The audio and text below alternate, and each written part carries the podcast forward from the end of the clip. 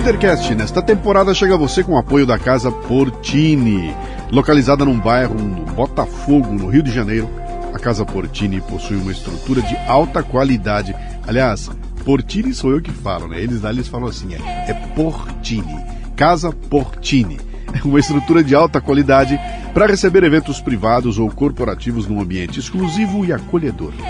Treinamentos, reuniões, workshops, jantares e degustações podem acontecer num espaço multiuso. A casa dispõe também de um lindo estúdio de yoga e uma cozinha profissional, perfeita para aulas práticas e produção de vídeos. Visite o Instagram, arroba Casa Portini. Se escreve Casa Porcini, com C.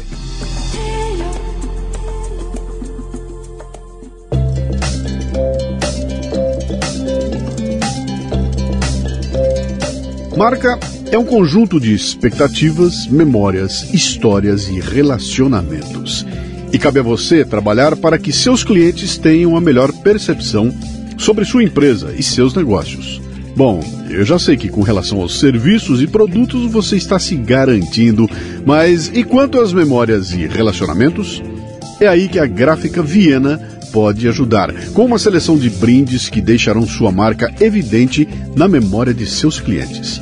São agendas, planners, cadernos, cadernetas e muito mais. Brindes originais e personalizados ou um projeto exclusivo, na medida de sua necessidade. Faça o download do catálogo em graficaviena.com.br e grave sua marca no coração e mente de seus clientes. Gráfica Viena, consciência ambiental e qualidade por natureza.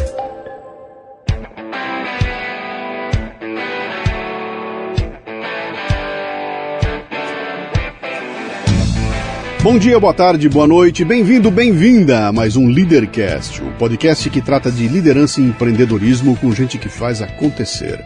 No episódio de hoje eu trago um velho e querido amigo, o Elder Peixoto, que é um dos donos da Casa de Vídeo, uma produtora que está no mercado desde os anos 90. Conversamos sobre esse mundo da produção de eventos, das dificuldades para sobreviver num segmento que passou por diversas crises e por uma revolução tecnológica pitadas sobre liderança, conquista de clientes e algumas reminiscências fazem deste um papo nutritivo.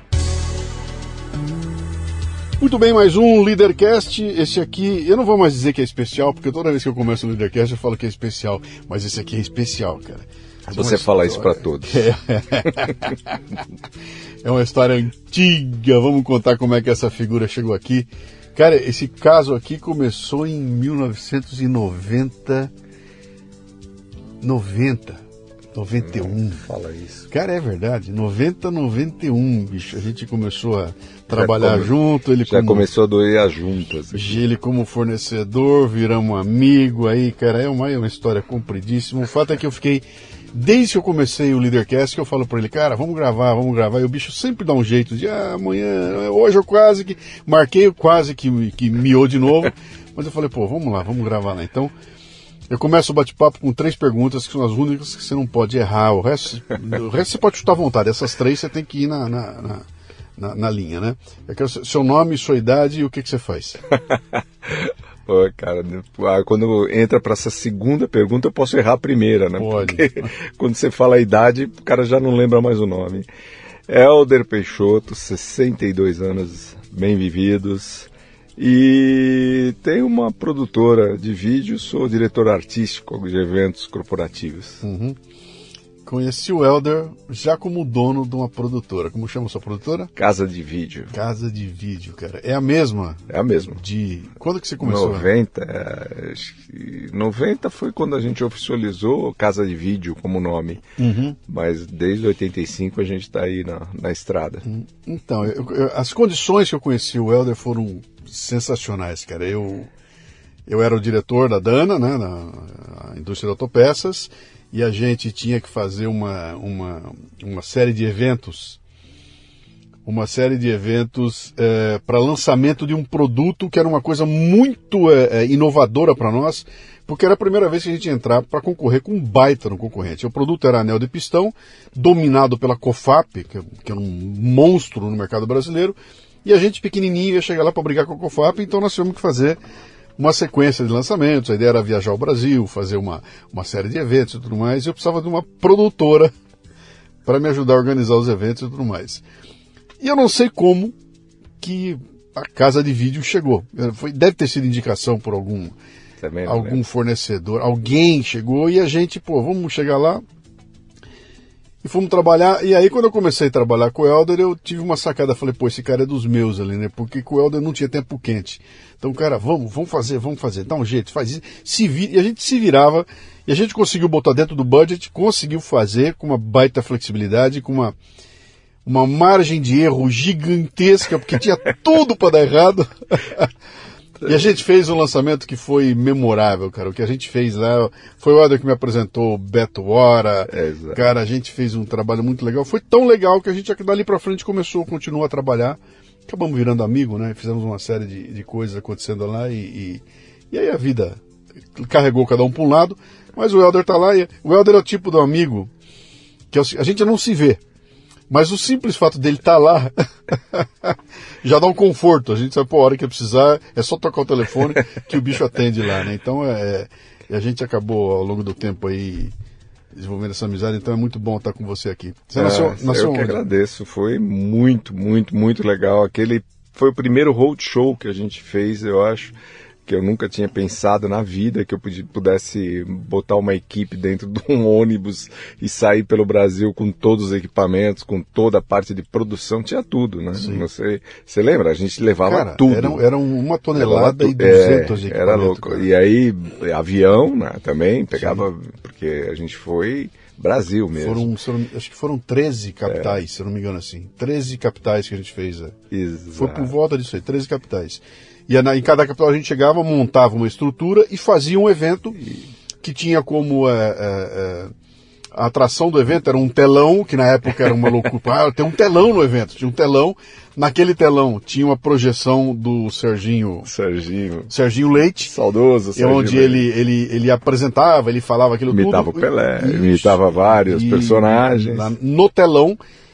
É, e naquele telão a gente escolhia, apresentava três candidatas para serem uma delas escolhida, a garota Álvaros na época, era é. assim, né? E no lance, a apoteose do evento era quando, depois que as três eram escolhidas, as três, as candidatas tinham que escolher qual das três era para ser eleita a garota Álvaros, né? E aí a apoteose do evento era quando as três saíam da tela e se materializavam, as três ao vivo. Tinha uma passarela. Ninguém acreditava que aquelas três estavam lá, porque é, é, toda a interação era pela tela, né? E aí o Beto saía da tela também, aí Sa ele aí, começava com as imitações ao cara, vivo lá pra galera. Um lance que a interação legal. com a tela, a tela, a tela brigava, um, um, um, garçom derrubava as, as coisas no chão e o cara da tela falava, cara, foi uma loucura aqui, né? era muito louco, era muito novo, né? É. E, mas deu muito certo, deu, funcionou muito bem, né? Você nasceu onde? Eu nasci aqui em São Paulo. É paulista mesmo? Paulistano, da, da nasci no Hospital São Paulo para não deixar dúvidas de quanto paulistano eu sou. Tem irmãos? Tenho um, dois irmãos, né, uhum. um casal mais velhos. Uhum. Uh, Claudio Honor, é, ele reclama até hoje do nome, mas fazer Sim. o quê? É o nome da mãe da, do Caetano, né? A mãe do Caetano é, é dona. É, dona no, é, é, é, é Cláudia Honor o nome dela. Eu não sabia. É, é. então, meu irmão tem um nome. Dona da, Canô. Dona, dona Canô. É, dona Canô, é. E a Maristela. Uhum. São os meus, meus que, irmãos. O que, seu pai e sua mãe faziam, cara? Meu pai, coronel da PM.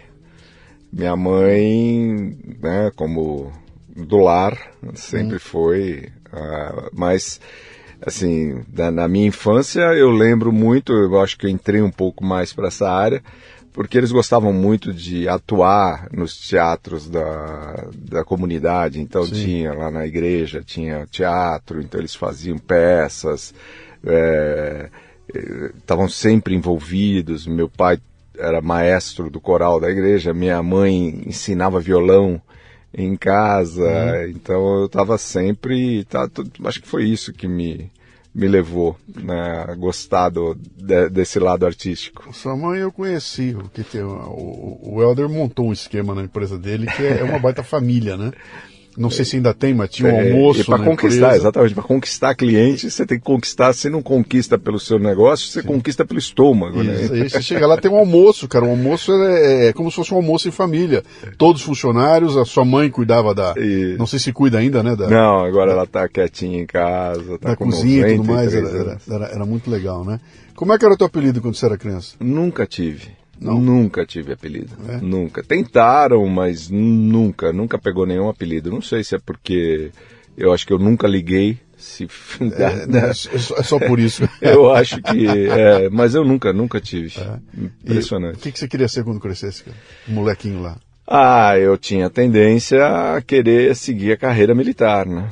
Por causa do meu pai. Uhum. Mas. É puxa, eu fui tanta coisa. Eu fui pro lado da, de economia, né? Fui fazer economia no Mackenzie, não tem nada a ver comigo. Você se formou? Em, cê, em economia cê, do Mackenzie. Ah. E aí eu, você imagina, eu fui ser salva-vidas porque meu pai era diretor do clube da Polícia Militar, aí eu frequentava muito e eu gostava de nadar, e aí, lógico, eu não gostava somente de nadar e somente de.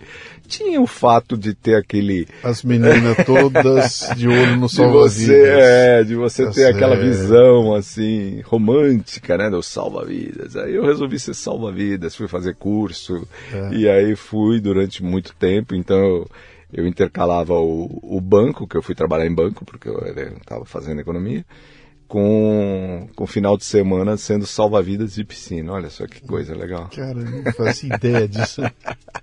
quando que, quando que o mundo do vídeo do, eu quero chegar depois na produtora, porque uma das ideias que eu tive para chamar você aqui é. é. o fato de você ter uma produtora de vídeo há 30 anos, cara. É. Que é um negócio que produtora de vídeo hoje em dia é um dinossauro. Caiu é. um meteoro, acabou com 90% do que existia, algumas sobraram. E você tem um mérito, cara. Você continua com a produtora de vídeo é. e passou por isso tudo, né? Então eu falei, pô, quero trocar uma ideia com ele sobre isso aí. Mas como é que você chega lá? Como é que você chega nesse, nesse mundo? Ah, então. Primeiro, gostava, né? Eu gostava muito dos bastidores. Sempre gostei dos bastidores de tudo que eu pudesse olhar, no, mesmo nos teatros amadores. Eu adorava a coxia. Eu adorava estar lá atrás e ver como as coisas aconteciam e como chegavam lá. Naquela época, você lembra? Que as câmeras é, tinha o viewfinder, né, que é o uhum. monitorzinho da câmera, era preto e branco. Sim.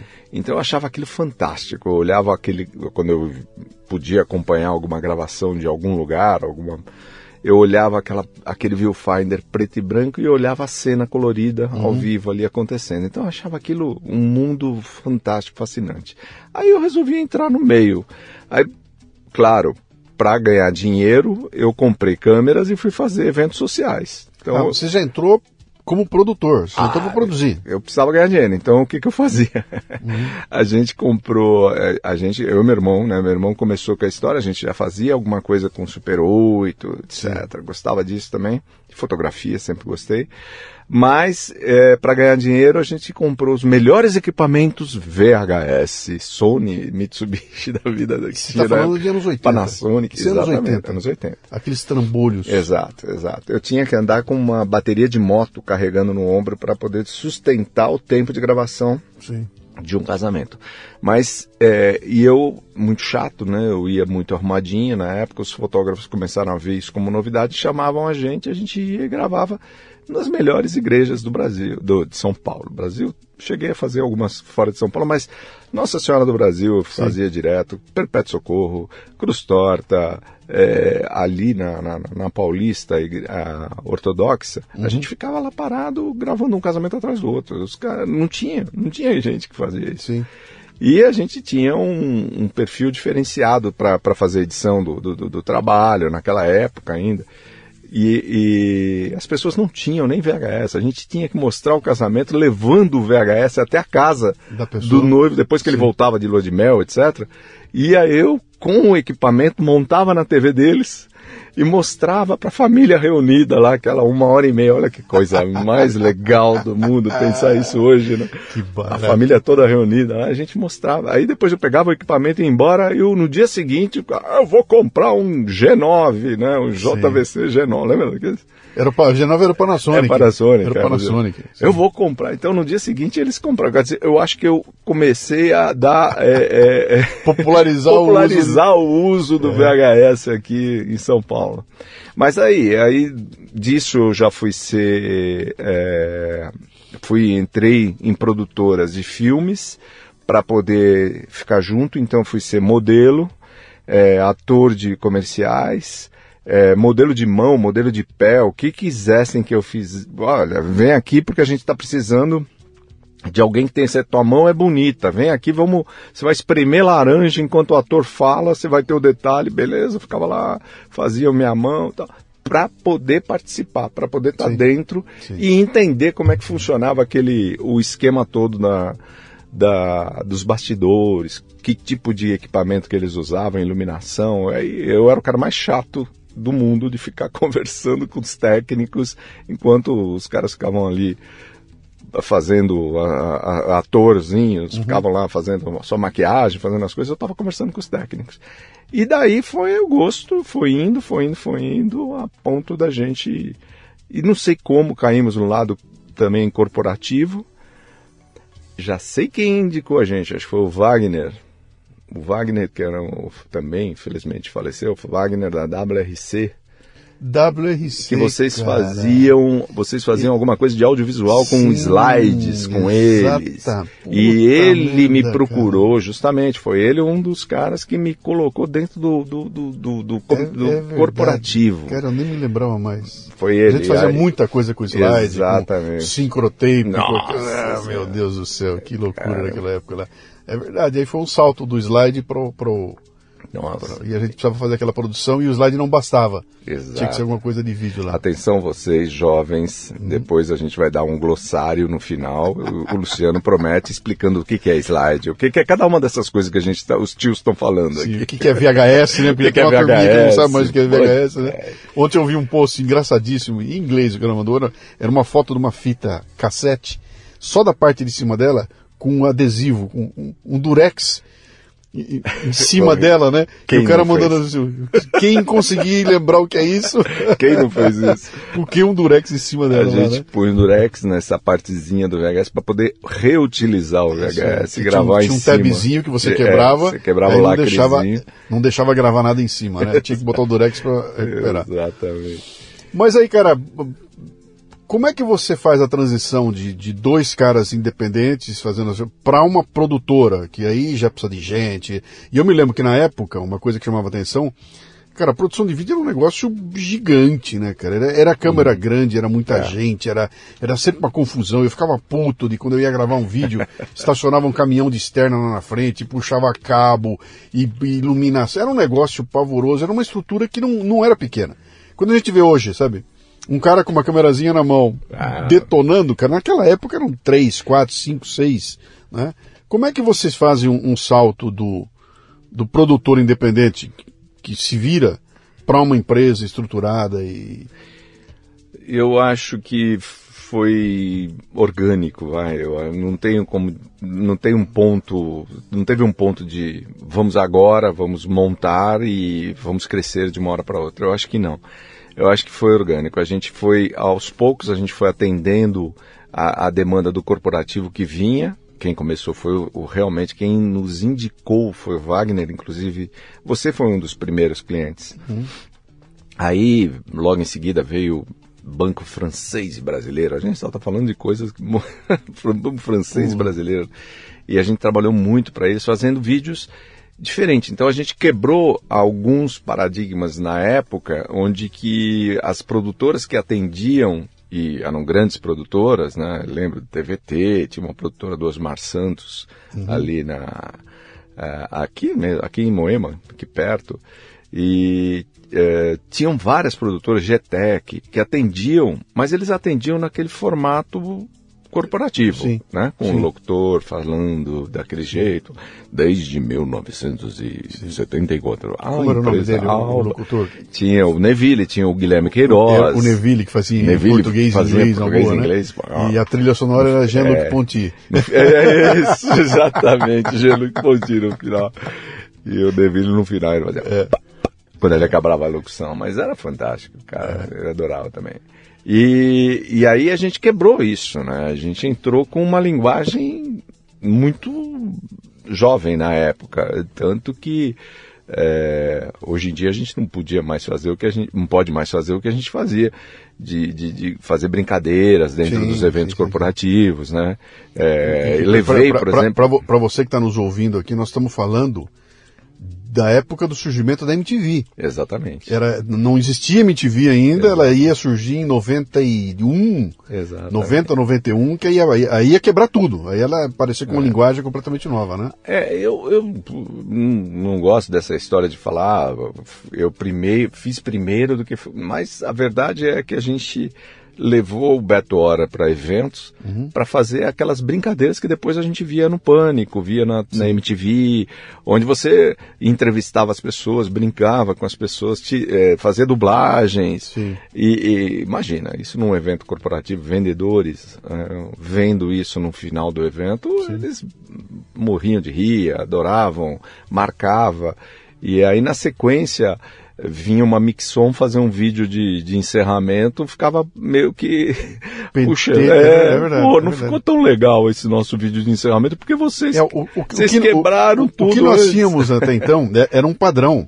Era um padrão, do- o evento tinha um, um- Não era nem mestre cerimônias, era um apresentador de terno, É, todo soturo, senhoras e senhores, eh, queremos agora É, exatamente. ler aqui, babá.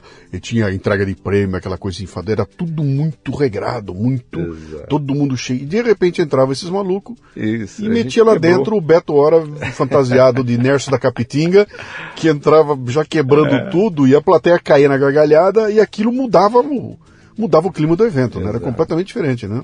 E daí para frente, é, é, os clientes começaram a solicitar mais a gente, inclusive na criação do evento. Sim. Poxa, já que vocês têm umas ideias tão legais para fazer aqui, é, nesse espaço tão reduzido, e se vocês entrarem para ajudar um pouco mais desde o começo? Lá no, no- na hora que a gente está criando esse evento, senta aqui com a gente, vamos lá. Eu falei, poxa, legal. Aí começamos a entrar nessa de, de- de virar uma agência de, de eventos. E num determinado momento a gente virou uma agência de eventos. Isso quando? Quando que vocês fazem essa transição? Foi em 2005, eu Tá. acho. A gente, porque a gente já estava fazendo, é, já estava criando, já estava ajudando no processo inteiro. Desde a criação do, do, do, de um logo, de um tema, do mote do evento, até a entrega, até cenário, até entrega mesmo, produção do evento. E aí as pessoas começavam a, poxa, mas vocês são é casa de vídeo, casa de evento, casa do quê? aí resolvemos, hum, fala, tá certo, então vamos criar uma agência aqui. Aí a gente criou uma agência. Para isso eu trouxe gente de fora do mercado, montamos uma, uma empresa chamada Tempero da Casa. Sim. Aí a gente montou, por causa, inclusive, por causa teve a brincadeira por causa da comida lá, que todo mundo gostava tanto daquele, da comida caseira, do Sim. tempero. Eu falei, então vamos fazer o tempero da casa. E aí essa agência ficou comigo durante, acho que três anos, três, quatro anos, se não me engano. E aí eu vi o quanto é ruim você ser responsável pelo, pelo tamanho da camiseta que o cara vai receber na Sim. hora que ele tá chegando ali. sim. Ah, vocês erraram a grade da camiseta. Do... Falei, e sobrava para quem? Para a pessoa mais conhecida. Que é, eu falei, ah, não. É, e vendemos. Uhum.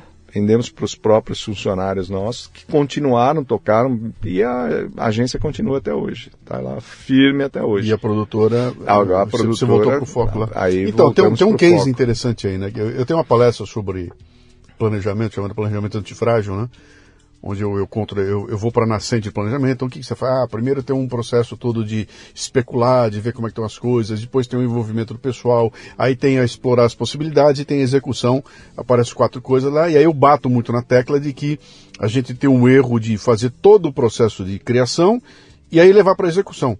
Quando a execução devia estar tá no começo, tem que ter alguém da execução no começo. Então quando você fala para mim, né, cara, deixa eu encampar tudo, para mim fica muito claro que muda tudo, né? Quando a gente senta para ter uma ideia e na mesa está sentado junto com a gente, o cara que vai, que tem possibilidade de executar, ele não só vai ajudar a gente a deixar aquela ideia mais eficiente, como ele vai trazer para a mesa possibilidades que a gente nem sonha, né? Então você fala, pô, eu tenho, o cara da produção está aqui e nós vamos criar um negócio, vem cá, dá para fazer? Não, isso não dá. Não, faz por aqui que é muito mais barato. Vai para cá. Por que eles não fazem também mais isso, né? Então quando você traz isso tudo e tem a chance de, de de fazer essa coordenação, cara, dá para inventar.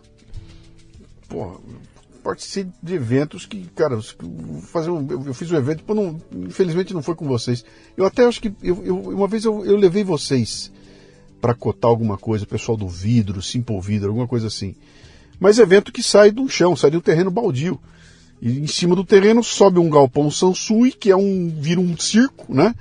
E aí você vê aquilo tudo acontecendo e fala, cara, é, fantástico, né? Porque estão todas as coisas envolvidas. Mas você falou um negócio interessante, quer dizer, coordenar isso tudo tira você do meu foco, do teu negócio, do meu do negócio. Foco, né? E... E, e, me tira também daquilo que eu gosto, né? Que é criar, que é uhum. que é trabalhar com as pessoas. Eu adoro e hoje eu faço isso bastante. É, trabalhar com executivos, de, de dar. Eu acho que coach é uma palavra meio estranha. Não, eu, eu gosto de, de, de colaborar com as apresentações uhum. dos executivos. Então, os eventos hoje que, que eu sou chamado, é, a produtora vai, mas tem o diretor artístico, o Helder, que vai para colaborar exatamente com essa apresentação no palco dos executivos. Uhum. É, então, nem um, todo mundo tem essa desenvoltura e esse, esse, brilhantismo que você tem no palco, então a gente dá uma forcinha ali. Uma coisa que, que ficou muito claro, isso é uma característica interessante aí, que é, eu até conversei com outros caras a respeito, tudo a gente falando, cara, o que, que a casa de vídeo tem? Pô, a casa de vídeo tem o Elder. Quero falar com alguém, eu quero falar com o Elder. Pô, vem na reunião, vem o Elder. Tem o Elder, então porque o Elder tinha um jeitão de você sentar lá e aquela história do não tem tempo quente, né? Eu, eu não vim aqui para trazer problema. Eu não vim para dizer que não dá. Né? Eu vim, vamos inventar. Cara, não deu por aqui, a gente inventa. Cara, meu, eu me lembro nós chegando para fazer aquele evento em em Vitória do Espírito Santo, o evento acontecia naquela na ilha, como é que chama aquela? Ah, lá. Tem aquela tem um Sesc, uma coisa assim, que era um, um Sesc. E nós chegamos para fazer o evento lá, cara. E a gente ia com o evento, e o nosso evento tinha um pé direito. Uhum. E se chegava no lugar, a gente só ia ver o lugar na hora do evento. A gente não mandou ninguém na frente para ver. E chegava no lugar, pô, o pé direito não dá, né? E nós chegamos lá em, em, em, naquela ilha, foi uma das decisões mais difíceis que eu tive que tomar, cara. E a gente chegou, chegamos no local do evento, não cabia, não dava o negócio. Então, ou diminui, corta, muda o evento, ou nós vamos fazer no outro lugar, que era descer na lateral do hotel e lá embaixo tinha um outro lugar, meia boca, esquisitíssimo. Parecia... parecia isso, e aí podia chover, cara. E aí eu me lembro eu parado lá em cima, a equipe toda esperando, vai ser aonde? E eu parado lá em cima, olhando o mar lá na frente, falando, Katsu, eu tenho que tomar decisão, é aqui em cima ou é lá embaixo, né? Cara, vamos lá para baixo. e aí fizemos acontecer, mas essa flexibilidade de cara é, muda na hora. Tem. Meu, arranca a telha, cara. Tira a telha, faz subir esse negócio aqui, faz. Ah, a luz não dá para pagar, me dá aqui o estilingue. Pau, quebra a lâmpada, depois eu pago pro cara a lâmpada, né? Então, esse, esse, essa, essa coisa toda acontecendo na, na, na hora e essa predisposição, vamos resolver o problema, é uma característica que você sempre teve, cara, que sempre foi legal trabalhar com vocês, né? Eu, eu, eu, eu não tenho dúvidas de que eu sou, uma, assim, para mim tem que resolver, né? Mas eu gosto, hoje, eu gosto porque nós temos um time lá na produtora que primeiro eu criei, eu acho que eu posso dizer isso sem, sem nenhum problema, espero que eles escutem. Uhum. É, criei bem criadas. Então a maioria que está lá comigo está lá há muito tempo. Né? Então você sabe, o Fernando, o Ludmilla, tá? Sim. E todos seguiram um, um, uma linha. Então criar é uma brincadeira, mas todos seguiram essa linha e eles, eles fazem isso, eles atendem dessa forma. Mas eles também hoje precisa disso, né? Eles têm, têm uma dosagem. Então, o Fernando, por exemplo, é muito mais parecido comigo. Então vamos lá, que eu dou um jeito, a gente vai lá, a gente faz, não sei o quê. Aí tem a Ludmilla, graças, que dá uma para, calma. Calma. Calma que vai precisar de equipe, vai precisar disso, vai precisar daquilo tal. Não é bem assim. Não é bem assim a frase famosa que eu brinco com ela. Não é bem assim. E ela tem toda a razão, não dá mais. Eu acho que antigamente a gente tinha até essa liberdade de chegar e falar, não, vamos, vamos mudar. Vamos sair daqui, vamos lá para baixo. Uhum. Você tinha essa. Hoje, se eu fizer isso, tem a equipe de segurança que vem Sim. junto, tem o técnico, que é o presidente, do, do, é o CEO de segurança, do não sei o quê, e, e, e ele não vai deixar, porque Sim. a gente vai ter que fazer aqui um acesso e e tem razão. Eu não estou nem tirando a razão deles de hoje você é, ter esse tipo de, de, de, é, de é dificuldade, menos, né? É, Mas... é muito menos disposição para correr riscos é. do que a gente tinha naquela época, cara. Nos anos 90 é o seguinte, meu, liga essa porra aí, vamos fazer, cara. Bota no ar. Exatamente. E vamos fazer. E, e, e, esse vamos fazer construiu cases que são é, é, impensáveis. Quando eu lembro daquela nossa sequência de eventos lá, cara, Pra vocês terem uma ideia de como é que o negócio foi. Nós fizemos, nós fizemos um roteiro, a gente gravou o vídeo, nós fizemos ensaio, e o grande elemento do evento todo lá era um cara que imitava o Fernando Collor de Mello. Exato. Ele era o apresentador. E a gente se reuniu, fez os ensaios, estava tudo lindo, maravilhoso. Na última hora, esse cara pega e, por alguma razão, não vou mais. Foi proibido.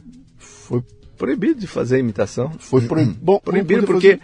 proibiram o filme ele era ator do filme. É. E aí ele foi proibido de fazer essa imitação. E aí a gente, para embarcar no dia seguinte, a gente não tinha o apresentador. Aí o, o, o Helder me liga fala, cara, tô com uma, um problema, o que que é? Não tem mais o apresentador. Porra, e agora? Não, peraí, mas eu tenho um amigo aí, eu tenho um cara que eu conheço, que o cara é muito bom, não sei o quê, papá, Beto Hora, papá, é meio na linha do Serginho, não sei o quê pô, vai por mim, vai por mim, bom, eu confio em você. Eu fui conhecer o Beto na hora de embarcar no aeroporto, no, no, no balcão de check-in, para o evento que acontecer de noite. E era uma série de eventos. Que né? era uma sem ensaiar, sem nada, cara, nada acontecer. É um negócio que é absolutamente impensável hoje em dia, né? Não há mais é, é espaço para essa. Eu era um puta de um, de um inconsequente, você também. Cara, vamos embora, vamos fazer. E aí nós fizemos.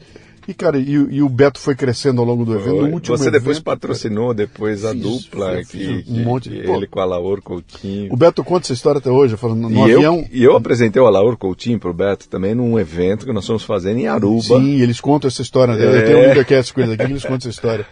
Ah, ah, o Beto fala até hoje, cara. Na volta, nós estamos voltando de viagem. Pô, acabei me aproximando do Beto, a gente ficou amigo e tudo mais. E a gente voltando de viagem, eu com ele no avião, né?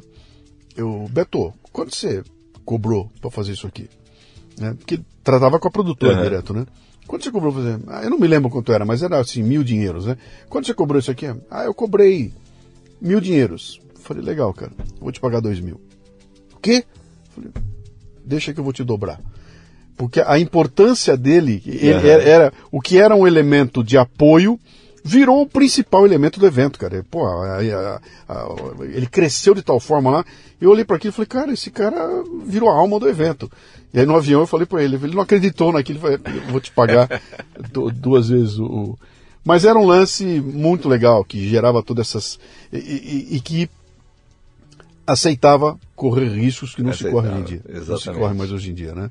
E, e, e cá entre nós, Helder, tá chato trabalhar com, essa, com essas empresas, bicho. Pois é. E eu, como palestrante. Ser cara, obrigado a, a, pegar briefing, que você, assim, você não vai falar disso, não pode falar disso, cara, não pode falar daquilo, cuidado. Por... Teve cara que me pediu para mandar meus slides na frente, bicho. É, mandar na frente para examinar os slides e ligaram para mim para eu trocar slides. É. Trocar slides porque tinha uma imagem e, e É, é um negócio é tão absurdo que você fala, não é possível que não tenha alguém. Não, é, foi... é, não tem, cara, não tem mais. É, eu acho que. É, é responsabilidade eu... não é comigo. Tira eu, do meu colo, põe no colo de alguém. Eu brinco que uma hora a corda estica tanto que vai estourar, não vai ter jeito. Uma hora vai estourar. E aí, quando estourar, vai voltar tudo. Porque, é, claro que, que, que, a gente tem que concordar com muitas coisas que, que, que foram feitas durante esse período todo e, e respeitar bastante essa, essa mudança. Mas é, começa a ter um certo exagero, começa a ter um certo exagero, né? Meu caro, o segmento de produção de vídeo sofreu um, uma revolução. É um negócio assim, é, é, é, é, absurdo. O que a tecnologia fez com a produção de vídeo é um negócio absurdo, né? Porque quando a gente lembra daquela estrutura, quando você montou e o que é hoje, né? O que se, o que se fazia na época, o que se faz hoje, é um negócio absurdo. Era uma coisa caríssima. Você montar um estúdio era um negócio burral. Aquelas mesas de som de 100 mil dólares, é, câmera de sei lá quanto, né? É, isso vem mudando no caminho. De um lado veio a produtora, que é o, o, o custo de entrada para produzir caiu, caiu barbaramente. Né? Todo mundo virou produtor, todo mundo passou a filmar. E ao mesmo tempo, houve uma queda do pessoal que está sentado assistindo o padrão de qualidade da Globo caiu também. Porque antigamente, você não vai me botar essa imagem borrada de VHS no ar de jeito nenhum. E hoje, cara, essa imagem entra e não é que vai ser produzido assim.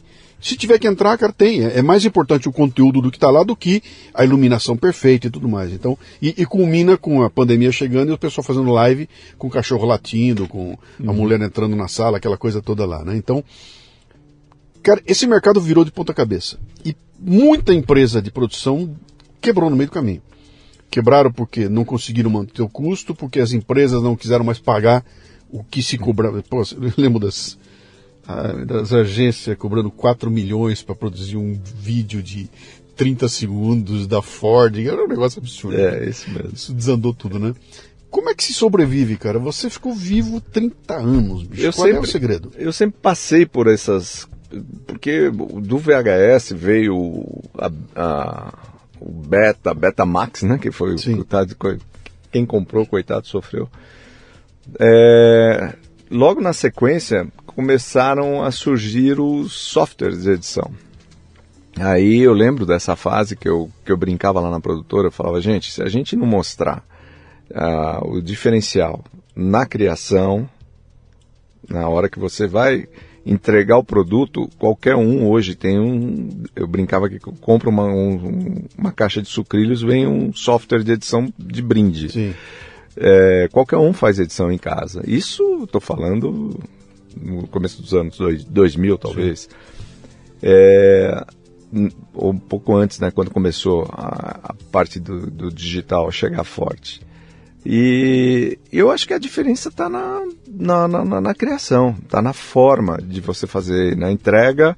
É, continua sendo, apesar do clichê, continua sendo as pessoas. Né? Uhum. Eu acho que é, eu, eu não, não vejo, não me vejo concorrendo com um monte de moleque que tem aí fazendo coisas bacanas, bacanas, estão fazendo. Eu, eu uso, eu tento me inspirar neles até para poder fazer alguma coisa diferente também. É, então, não sei, eu nunca, eu nunca tive problemas com a concorrência, com, essa, com esse tipo de concorrência. Uhum. Eu tive problemas com as mesmas pessoas que, que pensam que nem, que nem a gente, que pensam de uma forma positiva, vamos, vamos fazer um trabalho decente, não precisa realmente agora mais tanta coisa. Então, antigamente, eu vou te dizer que metade era por necessidade Sim. e metade para justificar o preço que se cobrava. Você está ouvindo o Leadercast, que faz parte do ecossistema Café Brasil, que você conhece acessando mundocafebrasil.com. São conteúdos originais distribuídos sob forma de podcasts, vídeos, palestras, e-books e com direito a grupos de discussão no Telegram. Torne-se um assinante do Café Brasil Premium. Através do site ou pelos aplicativos para iOS e Android, você pratica uma espécie de MLA, Master Life Administration, recebendo conteúdo pertinente, de aplicação prática e imediata que agrega valor ao seu tempo de vida. Repetindo, mundocafebrasil.com. Eu te dei uma provocada no começo, antes é. da gente gravar, você até falou um negócio interessante, né? Que eu falei, cara, você lembra quando, 100 é. anos atrás, eu cheguei pra você e falei, cara, para com o caminhão, para com isso tudo, vem aqui com uma câmerazinha, seja ágil e tudo mais. E você falou, cara, se eu fizesse isso, os caras iam achar que eu não era profissional. Não era profissional, exatamente. Eles não. O, o cliente ele, ele via o, o equipamento. Isso eu digo para produtoras de filme, de, de comerciais, esses que Sim. você falou que custou um absurdo. É, eu olhava e falava assim, gente, não é possível, 30 segundos vocês vão demorar três dias para fazer um filme desse daqui. Na época, e eu lembro que tinha muito diretor, diretores fantásticos que eu aprendi com eles, que falavam assim para mim, aqui né, eu só tô para fazer o filme, eu faria em meio dia. Eles, mas a produtora tem que mostrar que coisa. Então era, era um parto para fazer um, um comercial. Eu participei de vários. E de 30 segundos, então para tirar aquela câmera de 35 milímetros, botar ela de um lado para outro, aquela, sabe? Era, era assim, putz, para tudo, daqui três horas a gente vai continuar a cena para fazer um contraplano. Então você fazia um plano aqui para fazer um contraplano, era três horas depois, você ia lá. Putz, era, era um absurdo. Mas tinha que mostrar, tinha uhum. que fazer. Tinha que assim, justificar os 4 milhões. Tinha que justificar aquela grana toda investida. É. Então, numa época, a gente chegava realmente a levar equipamento, metade por necessidade, metade porque tinha que justificar. Uhum. Tinha que mostrar que você está cobrando para isso. E a partir de um certo ponto, hoje em dia, não, não faz mais sentido. É, as pessoas têm celulares que, que são tão bons quanto muitas câmeras que estão por aí no mercado. Então você tem que mostrar que você tem. você sabe o que você vai fazer ali, a qualidade da, da gravação. É, bom, você é um exemplo vivo do que, o que é. pode fazer uma pessoa sozinha. Né? Uhum. Você tem uma qualidade de, de gravação aqui profissional. E você sozinho toca tudo, você me mostrou ali. Uhum. E é fantástico o que você faz. Mas não, também não foi de uma hora para outra, né? Você não, teve que não. aprender muito com o teu filho. Sim. é, havia uma. Havia uma tem uma direção, né? É. Eu estou indo para aquele caminho, né? Mas é o conteúdo e, que vale, é isso que eu quero falar. Não, não adianta você ter tudo sim, isso bacana, sim. bonito, uma qualidade fantástica. Sabe o que você está me lembrando? O seu conteúdo Cesar. Você está me lembrando do Glauber Rocha, nos anos 60, quando aquelas câmeras gigantes se transformam e você consegue ter um, um, um 8mm, lembra? Lembra. surgiram as câmeras de 8mm, né? uma câmera pequenininha, e aí foram entrevistar o Glauber Rocha, e ele soltou aquela frase famosa, né? Uma câmera, na, uma ideia na cabeça uma e uma na câmera mão. na mão. E aquilo apareceu como sendo, cara, acabou. O mundo vai mudar uhum. porque todo mundo vai ter acesso a uma câmera. E aí se descobriu rapidamente que, cara, não adianta nada você ter uma câmera sem a ideia. É. O problema é a ideia na cabeça, não é a câmera na mão. Exato. É a ideia na cabeça, né? Então, cara, tem conteúdo para justificar. Quando não tem, você traz a parafernália. Exatamente. Faz barulho, faz aquela coisa toda, Exatamente. né? E, mas a, a, pergunta que eu tinha te feito é, é eu estou mais preocupado com a questão da gestão do teu negócio. Do ponto uhum. de vista da, do resultado artístico e tudo mais, eu entendi, eu sei, você uhum. se envolve e você não, não, não, Você escreve o roteiro, você se bobear, entra lá, faz a locução e você conhece todos esses pontos. Né? Você não é um cara que vai chamar alguém para fazer algo que você não conhece. Você conhece. Eu vi você fazer locução no lugar do locutor. Tira o locutor, entra, deixa que eu faço, né?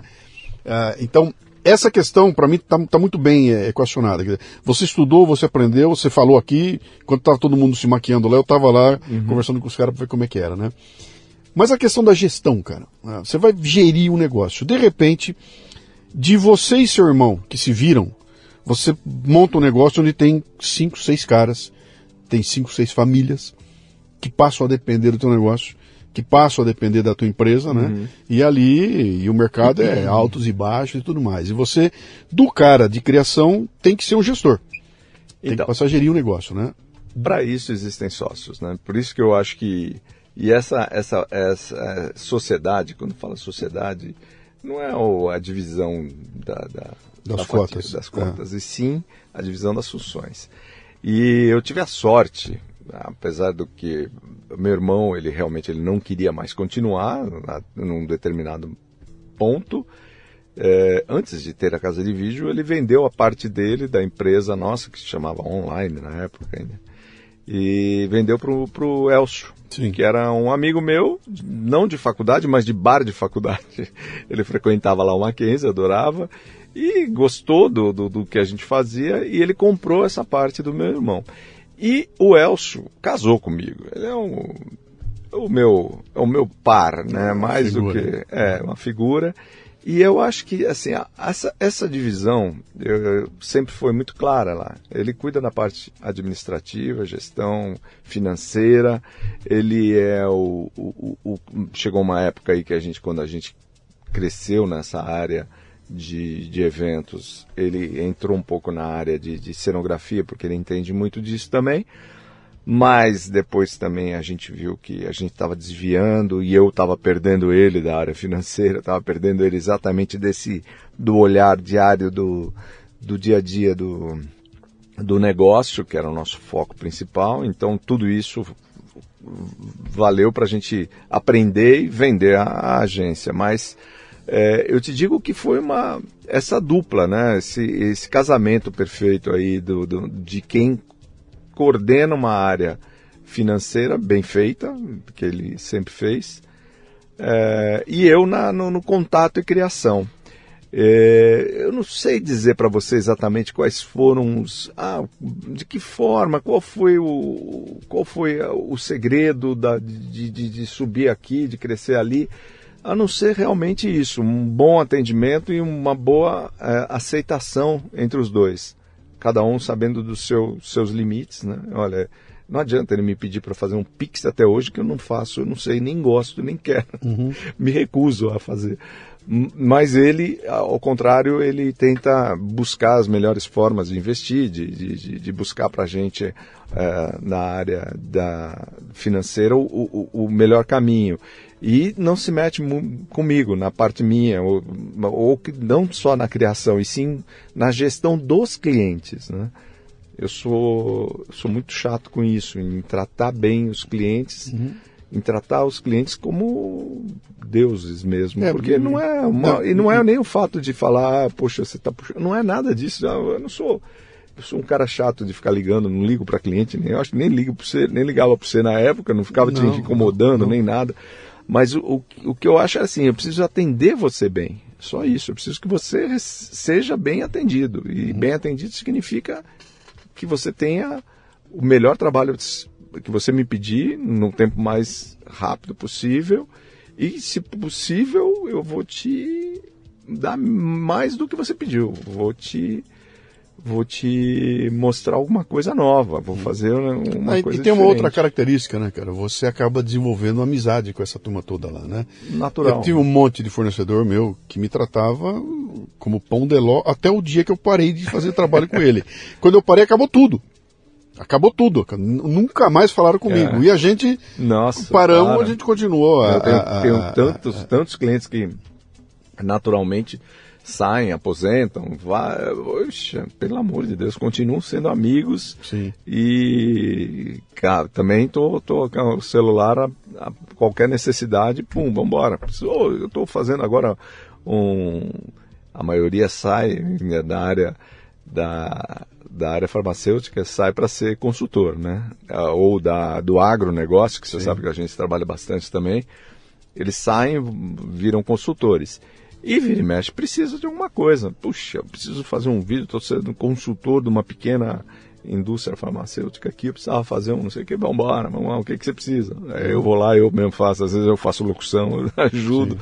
mas estamos juntos sempre, imagina, pelo amor de Deus, como é que você vai perder um, um contato, uma amizade feita de de anos, porque, ah, não, saiu, parou, acabou. Uhum. Parou tudo. Não, não, existe. Eu não sei se você reparou, cara, e aqui eu. Vai até onde você consegue ir, tá? No, no, no, no comentário aqui, para você não se, não se complicar todo aí. Mas eu notei que caiu barbaramente a qualidade dos contratadores de palestra, por exemplo. O pessoal que contrata a palestra, antigamente, cara, eu ia lá, eu sentava na frente do vice-presidente da empresa e o cara me dava uma visão macro, com objetivos e tudo mais, era um negócio extremamente sério lá. Hoje eu trato com a subassistente da coordenadora de não sei o quê, que coloca a importância do palestrante no mesmo patamar da coxinha. Se a coxinha vai estar tá quente ou não, se o vasinho está é. bonitinho ou não, é tão importante quanto se o palestrante é bom ou não. Ou seja, me então, dá um briefing aí. Ah, como eu é concordo, que... eu concordo 100% com você e acho que não é o contrata, a pessoa que contrata o palestrante, eu acho que é o profissional, profissional de eventos. Eu diria que nós estávamos numa época, até 2019, onde a gente tinha eu, eu, se não me engano, 2018, vai, a gente tinha um, um nível muito grande, muito bom de, de profissionais trabalhando na cê, área. Você tá bonzinho, cara. Eu parei em 2008, bicho. É. Pra mim parou em 2008. É, Foi na crise de 2008, Começou. crise do subprime, uhum. quando deu aquela queda horrorosa. Quando voltou, nunca mais. Não, eu, te, eu, diria para você que até eu, eu acho que em 2018, eu lembro, a gente estava com, com bons produtores, principalmente na área de eventos, eu digo que depois, quando veio essa paralisia total aí, a gente perdeu, perdeu muita gente no mercado. E tanto que, quando começou alguma coisa agora em 2022, foi, foi terror. O primeiro semestre de 2022 foi um terror. Por quê? Porque não tinha profissional.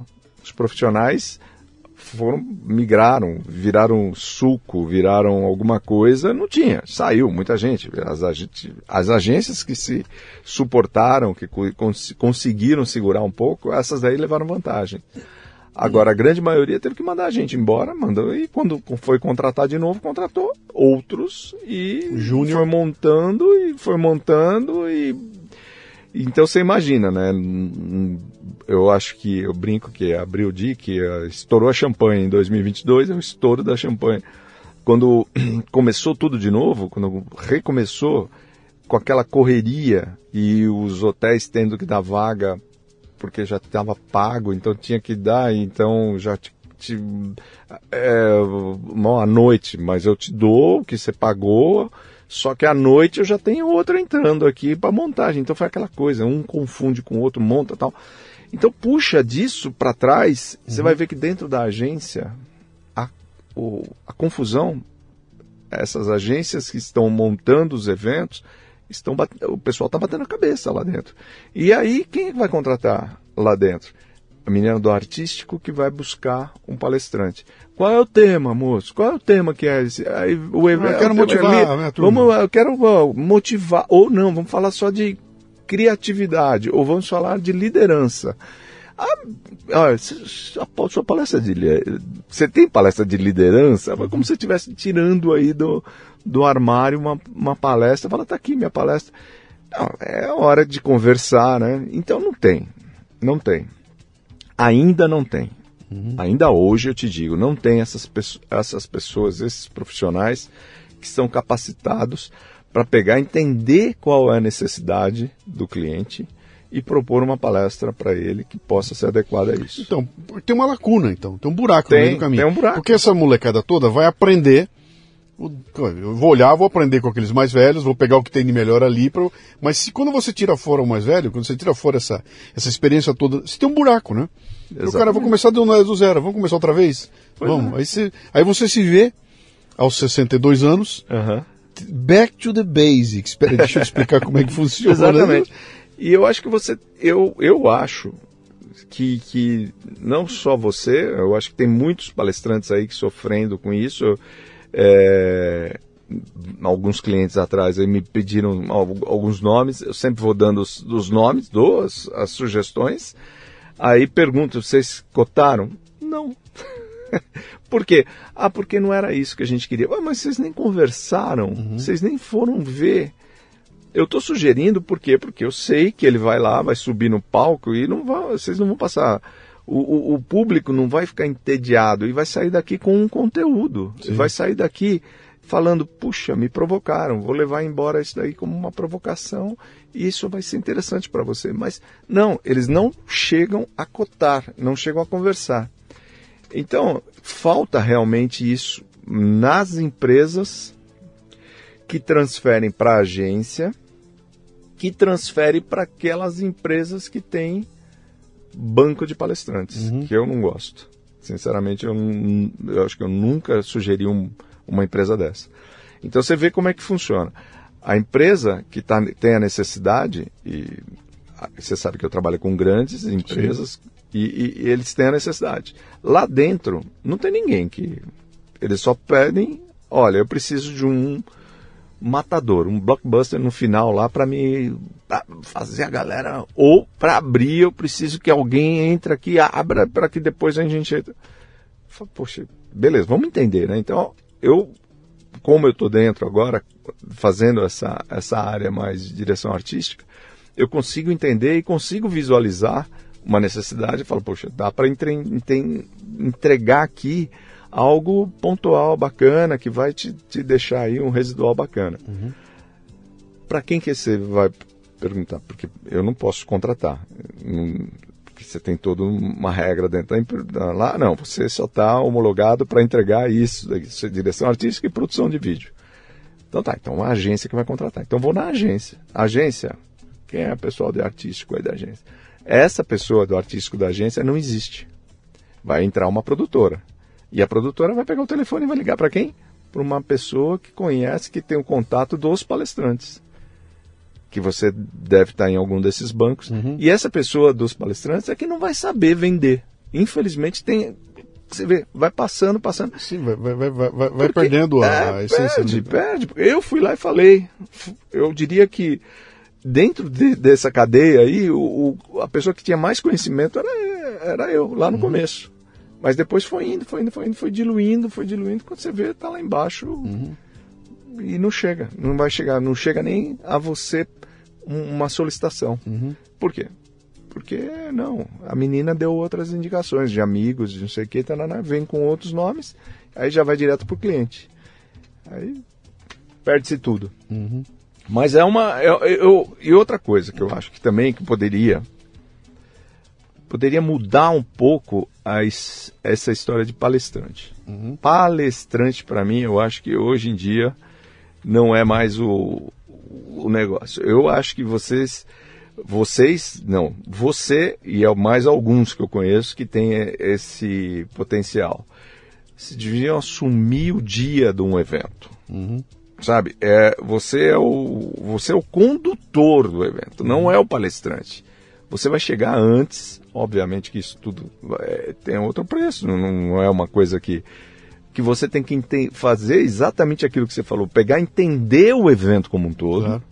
Eu quero entender quais são os seus objetivos, quais são as estratégias, o que, que vocês pretendem, uhum. é, o que, que nós vamos é, deixar para esse grupo que vai sair daqui no dia seguinte vendendo ou, ou cascateando essas, uhum.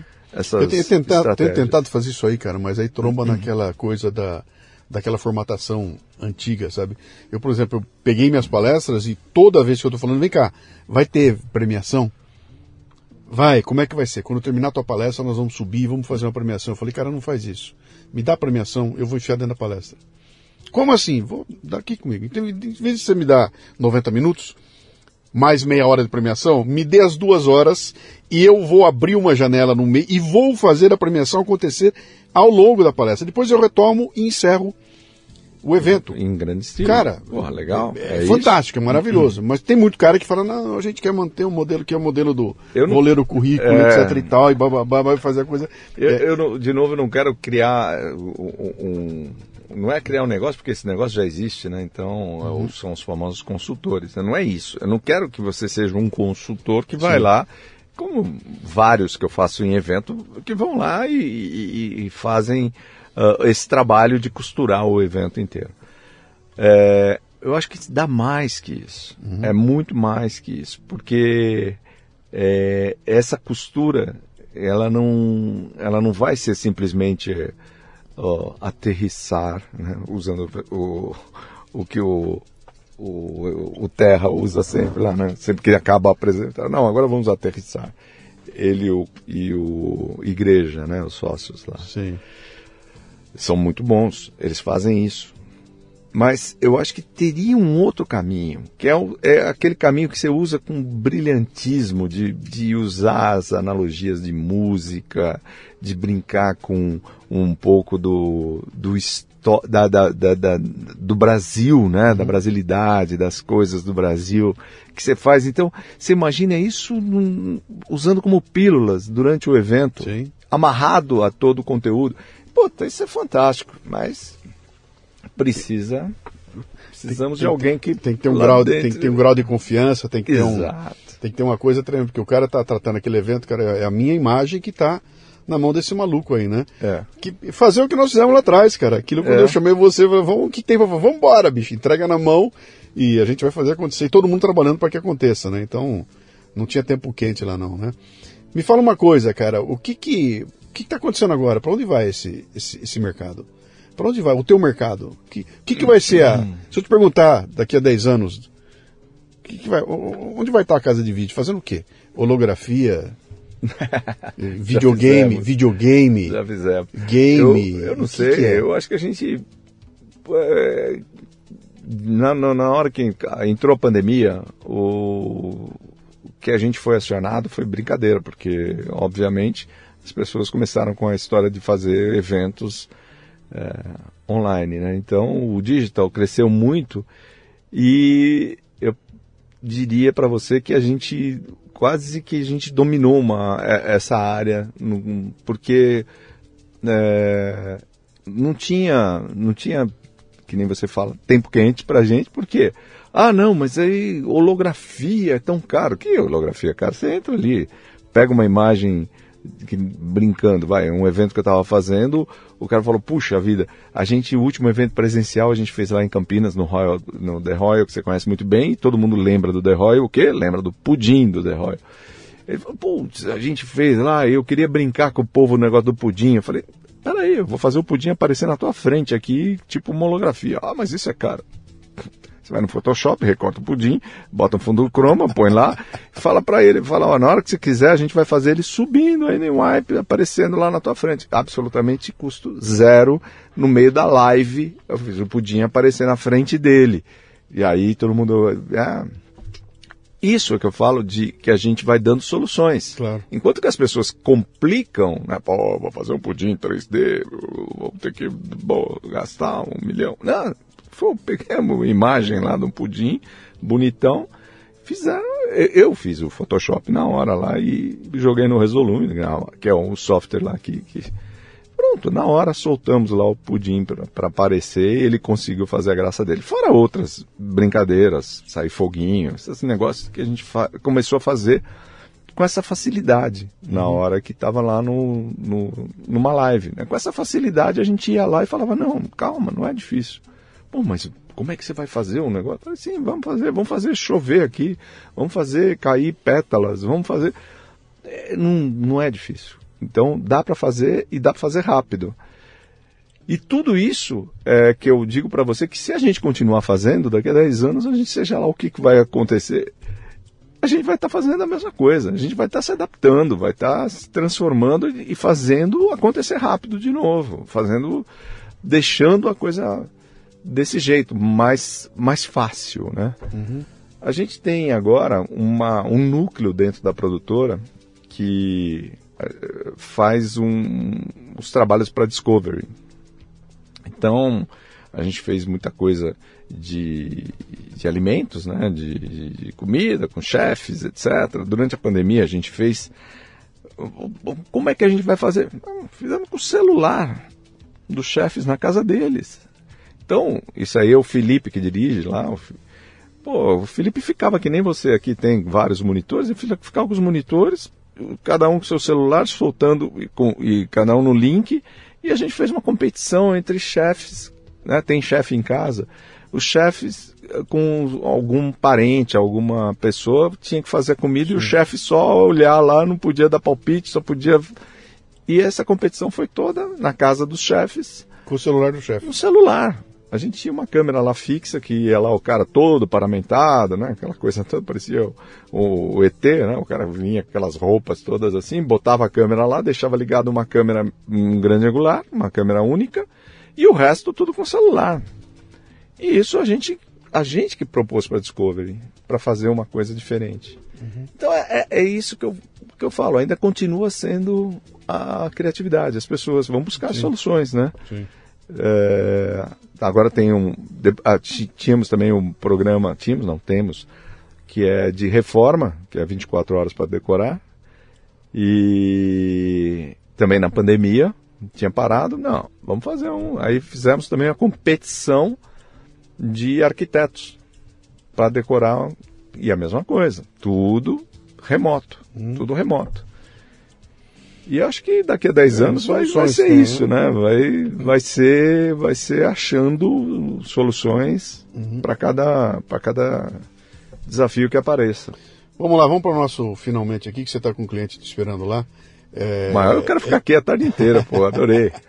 em algum momento, no meio do caminho, você abraça uma aventura fantástica que foi ir para o teatro e depois ir para a televisão. Pô, é verdade. Tinha esquecido teatro desse televisão. Você cria uma peça de teatro. Uhum. Foi primeiro teatro, depois TV, não foi isso? Não, foi Ou foi TV, TV e depois teatro? TV e teatro. Então, primeiro TV, depois teatro. Você cria uma novela infantil e, e, e vai para a televisão e de repente você não está mais lidando com um cliente no evento, você está lidando com um mercado é, louco, pavoroso, louco. Louco, louco. Quantos episódios você chegou a gravar? Cento e... Eram Cara. 180, mas a gente fez 130, acho, 130 e Sim, poucos. Uma novela infantil que começa com uma. Outro dia eu estava assistindo, uns, né? dá para ver claramente como ela foi evoluindo de uma, de uma brincadeira gravada num, num sítio é. para uma produção de verdade de, de, de, de novela, né?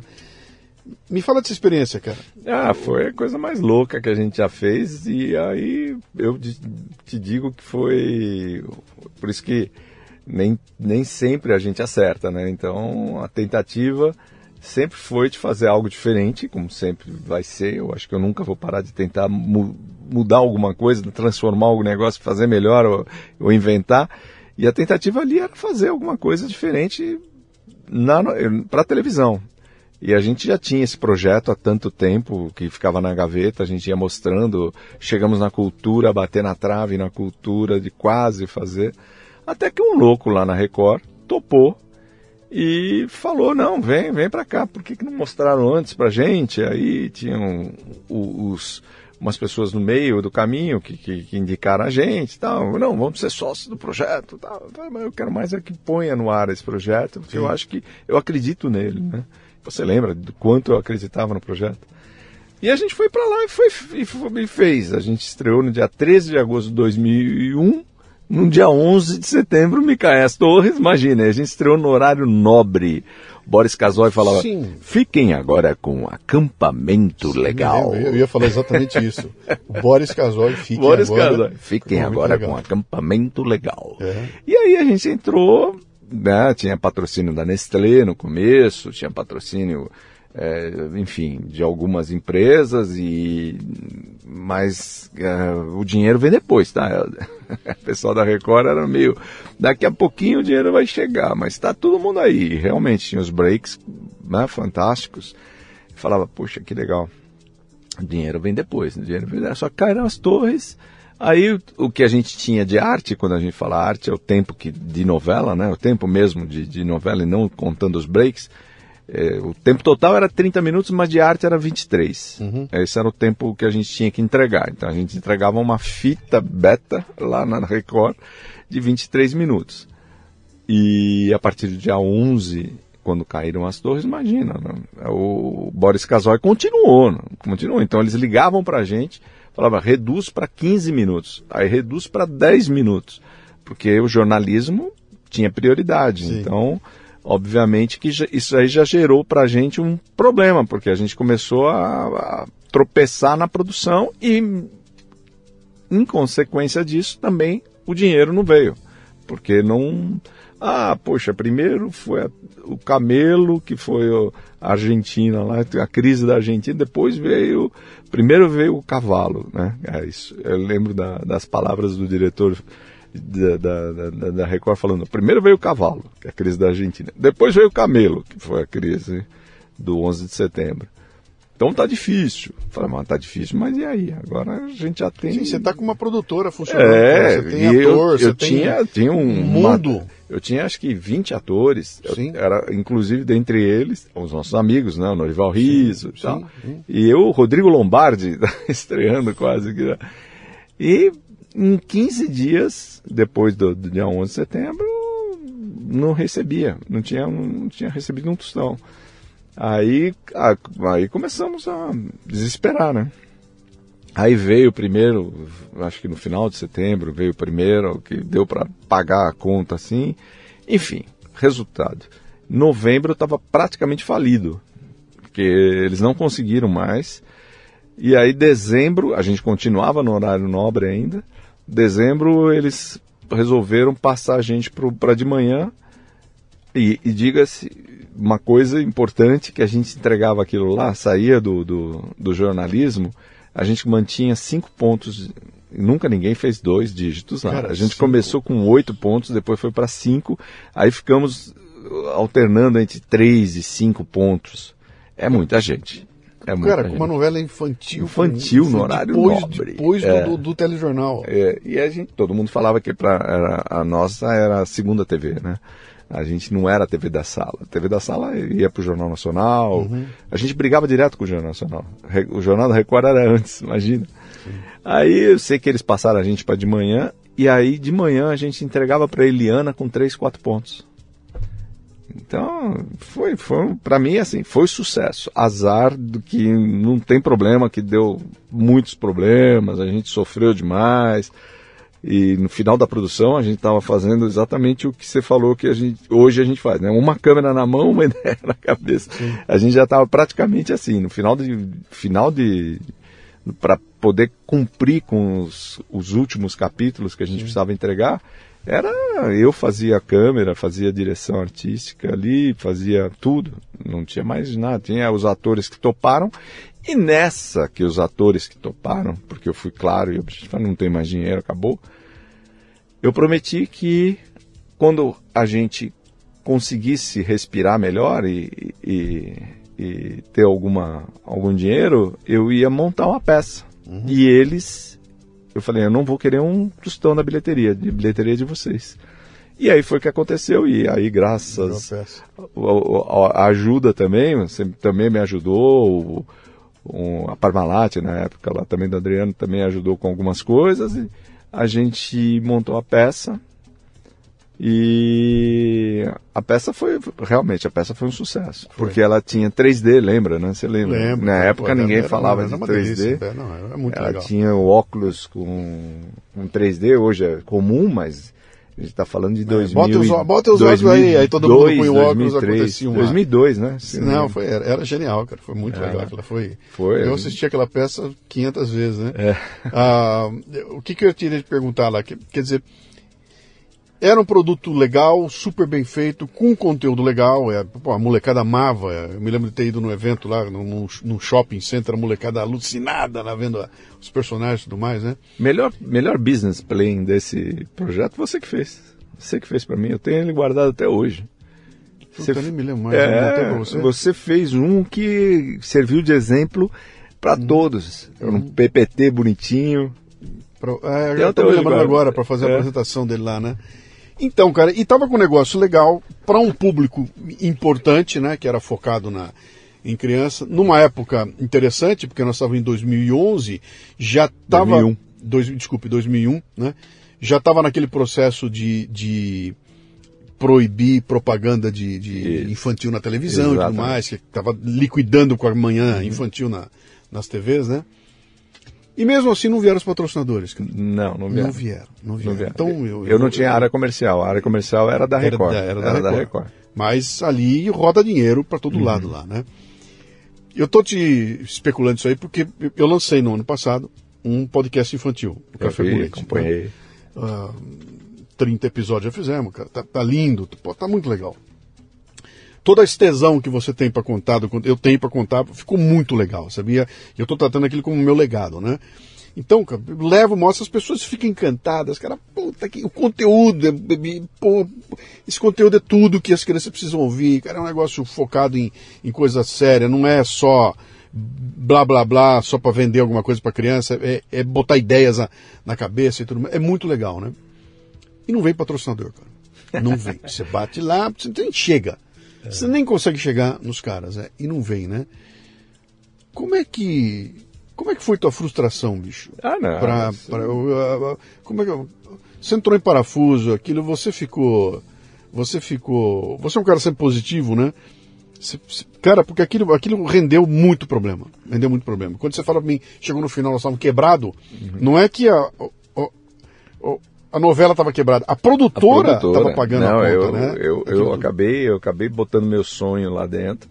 É que, como eu falei, eu tenho parceiros que são fantásticos, porque era para ter desistido. O Elson era para ter, aquela hora, ter falado assim: olha, tchau, pegado o boné.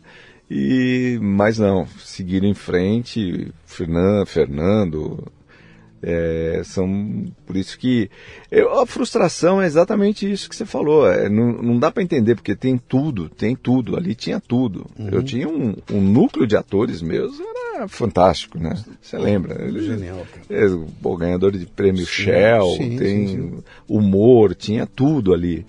É, tinha uma mensagem, uma mensagem bacana, tá? A gente estava falando de um costume que não era tão, tão, tão arraigado aqui no Brasil, de acampamento, que é muito mais lá fora, esse acampamento de crianças. De repente foi um boom naquela época.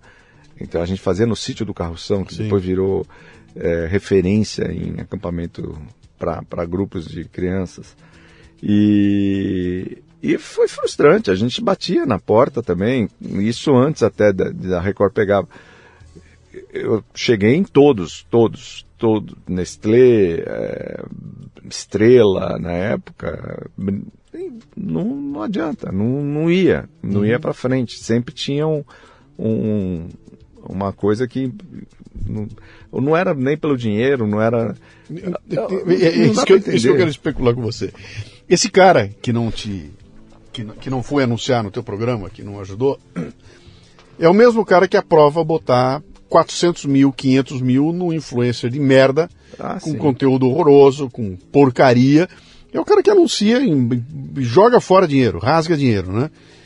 E, e, e, e, eu não consigo entender ainda o que é isso, sabe? Eu, eu, eu até cunhei uma coisa que eu falo pra turma aqui, falei, cara, eu levo o meu, meu projeto, eu apresento e eu fico escutando assim, cara, muito bem, muito bem, muito bem, muito bem.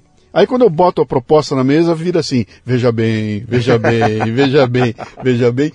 E vem as coisas mais estapafúrdias. E não é dinheirão, eu não estou falando de dinheirão, eu falo de dinheirinho, né? E mesmo assim não vem. O que, que é isso, cara? É uma. É erro nosso, nós que estamos errados, é, é, falta de visão, é, é... nós estamos propondo um produto que não, não, ninguém quer, que os caras não querem. Eu não digo não precisa, eu tenho certeza absoluta que o, o Brasil precisa. Mas esses caras não querem. Se eles não querem, não tem grana e aquilo morre, né? O que, que é? É, eu assim, vou botar mais simples possível, mas é, eu acho que é que, que, que, é o popular, né? Aquela coisa sempre de vamos vamos naquilo que o, que o povo gosta, que o povo que nem sempre é o que, que o que não vem cultura, né? Não tem a cultura. Vamos no é que é chato falar isso. é chato, né? Hum, infelizmente a gente tá, a gente vive um momento que, que o público não quer saber de, disso, não. E pedem cultura, né? Tanto que Sim. pedem, pedem, pedem, solicitavam tanto né? que é, a gente precisava de um, um país com mais cultura. Mas não é isso que vende entre na cabeça deles. Né? Então, é, o, o, ruim é que. E a máquina se alimenta, cara, ela se retroalimenta. Ah, é guinha pocotó. Ela, é, ela pega o dinheiro e põe é, no guinha pocotó. É lá. É guinha pocotó. O dinheiro vai para lá. E aí ele se realimenta. Entendeu? Se é lá que está o dinheiro, eu vou fazer mais disso e aquilo se realimenta. Você fala das influencers. Tem algumas que eu até acho interessante porque eu acabei trabalhando, fazendo alguns eventos para para uh, o universo feminino que, que vão umas influências falar sobre sobre tudo, né? Sobre o, as necessidades do dia a dia delas, as, o problema que elas têm, diversidade. Realmente é bem interessante. Algumas que têm conteúdo que eu gostaria muito que minhas filhas ouvissem. É... Mas também já fiz alguns que você fala, pelo amor de Deus. Então tem, é, assim, tem, tem bons e tem ruins, né? É, tem aquele, como tudo, você vai ter aquele, se ele está botando dinheiro certo, pelo menos em algumas que possam até é, acrescentar e, e, e, colocar um pouco mais de, de educação e cultura para essas crianças, ok. Mas se está indo pelo número de views só, pelo número de. Ah, o número de seguidores. É a conta burra, né, cara? Que não, não, aí, cê, aí você não qualifica nada, vai, você só é, quantifica as coisas. Aí a gente vai, vai entrar por um lado que é preferível deixar, então, voltar aos comerciais na TV, como tinha antigamente, né, das crianças, que agora é proibido e tal. Uhum. Mas se é por aí, então autoriza, volta, poxa, porque eu vejo, eu vejo algumas dessas influências que são de números, que são ex-BBB, também trabalhei com algumas assim. E não tem nada a acrescentar, nada, gente, uhum. para. O que, que, ela pode acrescentar um, um toque do dia a dia dela de cabelo, de pele, que ela costuma fazer, ok, bacana, isso aí vai lá e é. usa. É.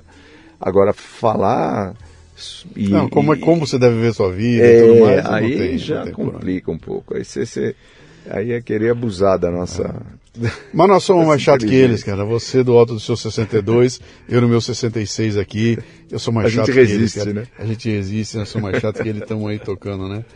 Meu caro, quem quiser, quem quiser encontrar agora a casa de vídeo, como é que é? Dá os caminhos aí. É, eu. Bom, telefone, hoje em dia ninguém mais liga naqueles só para fixos, passar o WhatsApp. Né? é. A gente tem lá, o, continua com, com o nosso velho e bom site, que não sai nunca do, do ar, porque uhum. eu, acho, eu acho que está lá. Casadevideo.com.br Casadevideo.com.br Instagram, casa de vídeo, arroba casa de arroba vídeo. Casa de vídeo. Uhum. E, e Poxa, vem almoçar com a gente lá, né? Pô, velho, Pacaembu. Tô, tô devendo, preciso ir lá, cara. Precisa lá no Pacaembu, numa casinha legal. É, a gente fica na Almirante Pereira Guimarães, 475, quase esquina ali com a Cardoso de Almeida, uhum. pertinho do estádio. E o almoço continua sendo o tempero da casa. Da casa. Grande Helder, cara, obrigado, que bom te ter. Obrigado, cara, meu. bom te ver. Obrigado vamos, e adorei. Precisamos nos encontrar mais, né, cara? É uma vergonha, né, bicho? Grande abraço. Vamos. Muito bem, termina aqui mais um Leadercast. A transcrição deste programa você encontra no leadercast.com.br. Você ouviu o Leadercast com Luciano Pires. Mais uma isca intelectual do Café Brasil. Acompanhe os programas pelo portal cafebrasil.com.br.